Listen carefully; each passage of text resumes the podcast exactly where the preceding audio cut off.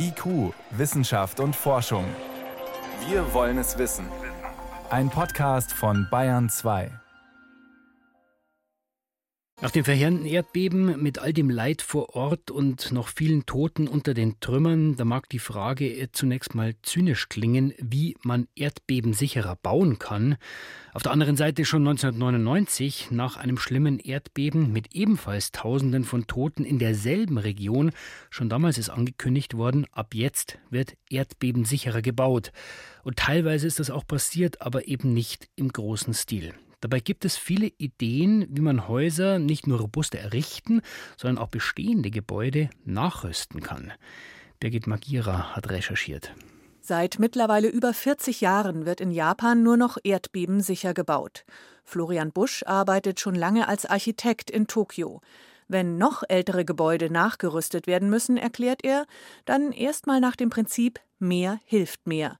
Sprich, bestehendes Tragwerk wird verstärkt, oft auch das Fundament. Und Dächer werden leichter gemacht. Also bei Häusern, die noch ein Ziegeldach haben, ja, dass man das dann die Ziegel durch leichtere Metalldächer oder so ersetzt.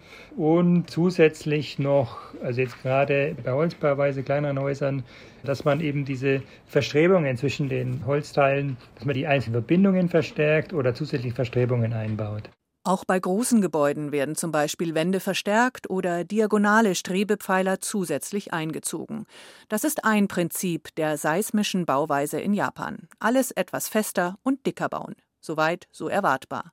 Spannend wird es, wenn das Haus den Erschütterungen nicht nur standhalten, sondern die teils gewaltigen Energien auch abpuffern soll, vor allem bei Hochhäusern. Das ist so eine Art wie Stoßdämpfer, also dass die Stützen von einem Hochhaus, dass dazwischen doch mal so welche sind, die wie Stoßdämpfer beim Motorrad oder so, wenn man das so sieht. Das heißt, dass die Schwingungen aufgefedert werden. Was ich nicht machen kann, ist, dass ich den Rest des Gebäudes wieder relativ normal dimensionieren kann. Und dadurch fängt man dann sofort an, Kosten zu sparen. Oder man baut gleich eine seismische Isolierung in der Mitte des Bauwerks ein. Auch sie puffert starke Kräfte ab und wird auch in schon bestehende Gebäude eingezogen, versichert Florian Busch. Dabei wird ein komplettes Stockwerk ersetzt durch federnde Spezialstützelemente, sogar bei laufendem Betrieb. Oft muss noch nicht mal jemand aus den Stockwerken drüber oder drunter ausziehen während des Umbaus. Die gleiche Methode verwendet auch der Bauingenieur Norbert Gebecke. Als Leiter der Forschungsgruppe Bauprotect an der Universität der Bundeswehr in München war er unter anderem für den Bau der Unterkünfte der Bundeswehr in Afghanistan mitverantwortlich, ebenfalls stark gefährdetes Erdbebengebiet. Wir hatten in Faisabad die Unterkünfte aus Containermodulen stehen. Und da haben wir innerhalb einer Woche ein relativ günstiges, einfaches Erdbebenlager entwickelt. Und dann hat man die Container dort an den Haken genommen, hochgehoben. Wir haben diese Erdbebenlager untergelegt und dann wurden die wieder abgesetzt. Die schwingende Unterlage für die Soldatenwohnungen und Büros bestand aus Federkissen kombiniert mit Gummilagern. Konstruktionen ähnlich denen beim Brückenbau. Bei handlichen Wohncontainern klingt das praktisch, aber komplette große Gebäude, die kann man doch nicht hochheben. Aber untergraben, erklärt der Architekt in Tokio. Und das ist wirklich interessant. Also im positiven Sinne wird dann das bestehende Gebäude mit natürlich einer dementsprechend dimensionierten Schicht Erde, die dann nicht angegangen wird, sondern wenn man tiefer geht, untergraben und diese seismische Isolierung da eingebaut. Diese seismische Isolierung lässt das ganze Gebäude auf dem Fundament schwimmen. Wenn dann die Wellen des Erdbebens angerast kommen, kann die größte Wucht unter dem Gebäude durchlaufen, das Bauwerk selbst die Wellen absurfen und eben nur ein bisschen schwanken. Vor allem auch historische, denkmalgeschützte Gebäude werden so nachgerüstet. In Japan genauso wie in Kalifornien. Das hat man zum Beispiel gemacht beim Rathaus in San Francisco. Da ist das Rathaus, das im Wesentlichen aus Mauerwerk bestand, hat man dann mit Stahlbeton verstärkt, wie ein starrer Kasten und hat nachträglich das Gebäude auf Erdbebenlager gestellt, sodass das Gebäude in der Lage ist, 1,50 Meter hin und her zu schwingen. Also man kann das nachträglich machen, kostet aber viel Geld. Das lohnt sich unter anderem eben bei solchen Bauwerken, die man vielleicht nicht mit zusätzlichen sichtbaren Stahlträgern an der Außenfassade verschandeln möchte. Auch so werden Häuser oft nachträglich stabilisiert, relativ kostengünstig. Überhaupt andere Länder zeigen, dass man auch mit begrenzten Mitteln und mit fast jedem Material sicher bauen kann, betont Norbert Gebecke. Also wir haben vor einigen Jahren gezeigt, dass man auch mit Ton, zum Beispiel in Bangladesch, erdbebensicher bauen kann, wenn man den Ton zum Beispiel mit Jute-Säcken verstärkt. Und genauso können wir auch mit Mauerwerk bauen. Das haben wir im Kosovo gemacht und in anderen Ländern gemacht. Holz ist besonders geeignet, weil es eine hohe Flexibilität aufweist. Also es muss nicht teuer sein. Also man kann Erdbeben sicherer bauen, auch nachrüsten ist möglich, zumindest zu, bis zu einem gewissen Grad. Aber das sind Themen, äh, die für die Zukunft wichtig sind. Jetzt vor Ort nach der Katastrophe in der Türkei und Syrien, da zählt natürlich die schnelle Hilfe und da stellt sich der Blick von oben als sehr wertvoll heraus.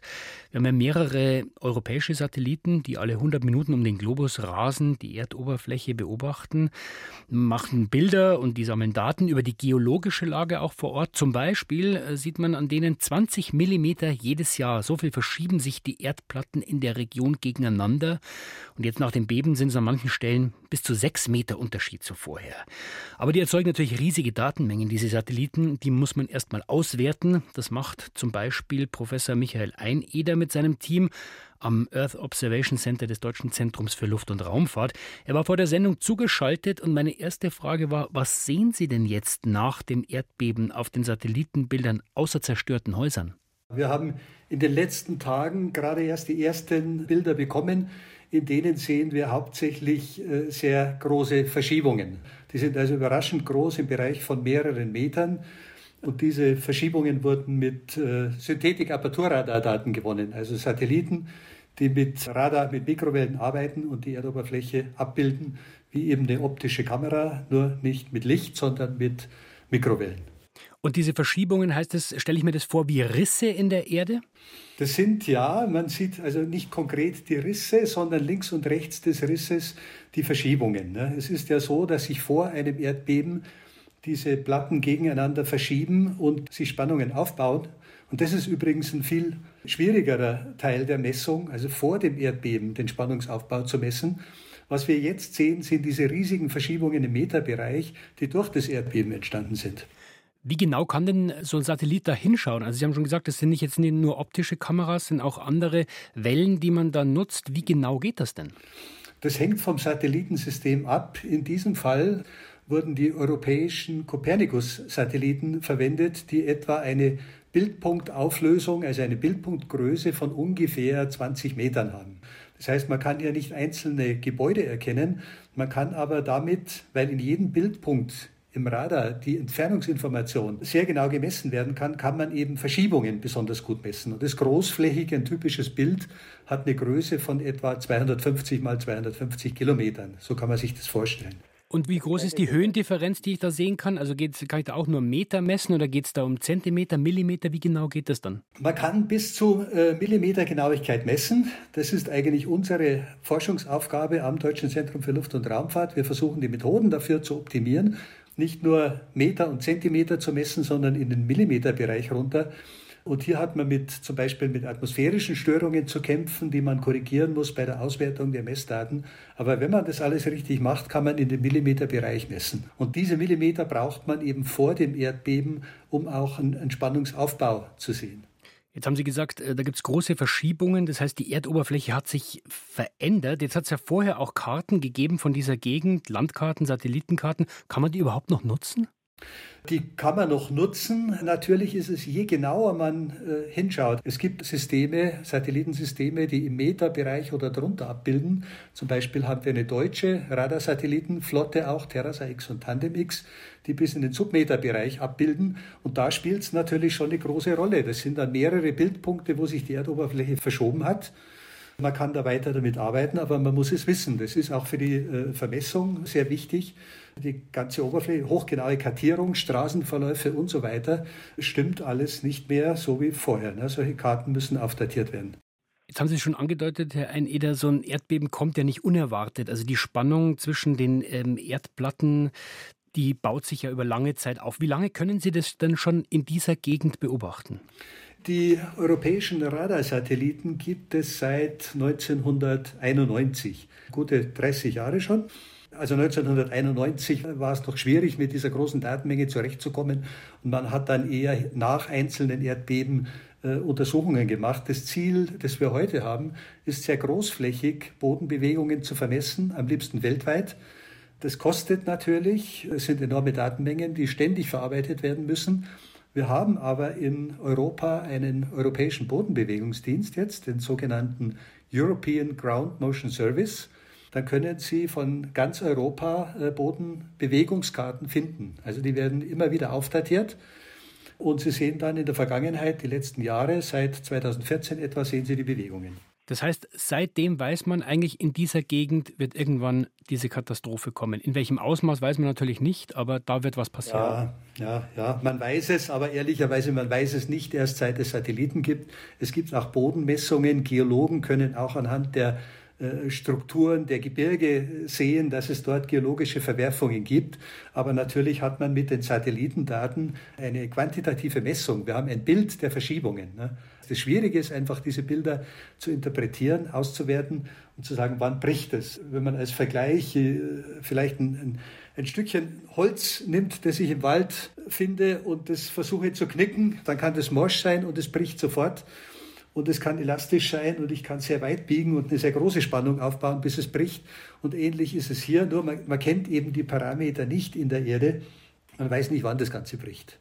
Diese Satelliten, haben Sie gesagt, erzeugen gigantische Mengen an Daten. Sie entwickeln ja auch Software, also Computerprogramme, um mit diesem Datenwust dann die Informationen zu finden, die man braucht. Heißt das, Sie vergleichen eigentlich ständig nur vorher und nachher? Äh, wir nennen das Zeitserien. Man kann sich das fast wie ein Video vorstellen. Also über die Jahre äh, kommen dann über jeden Punkt der Erde äh, hunderte von Aufnahmen zustande, die alle in einen Algorithmus geworfen werden, dass man eben in diesem Stapel aus der Zeitserie diese kleinen äh, Verschiebungen ableitet. Und würden Sie abschließend sagen, Herr Ein, in der ich nenne sie mal Datenschürfer, weil sie suchen ja Informationen in einem großen Haufen Daten. Die Rufe dieser Datenschürfer, die werden laut genug gehört oder sie sind laut genug, was jetzt Warnungen für die Zukunft anbelangt? Ich denke, wir haben in Europa und in, in, in Deutschland eine gute Situation. Die Daten werden verarbeitet. Äh, man kann immer noch ein bisschen mehr tun. Gerade in, in, in Deutschland haben wir ein eigenes Radarprogramm und, und sind da auch äh, international äh, in einer ganz guten Position in der Entwicklung dieser Algorithmen. Aber man darf natürlich nicht aufhören. Gerade in der Erdbebenforschung ist das ein hochinteressantes Thema. Das ist auch der heilige Gral, die Frage, kann man ein Erdbeben vorhersagen? Wird heute mit Nein beantwortet. Aber ich finde, man muss weiter daran arbeiten. Die Methoden müssen verbessert werden und wir brauchen natürlich die Satellitensysteme, die uns regelmäßig und über Jahrzehnte hinweg die Daten liefern.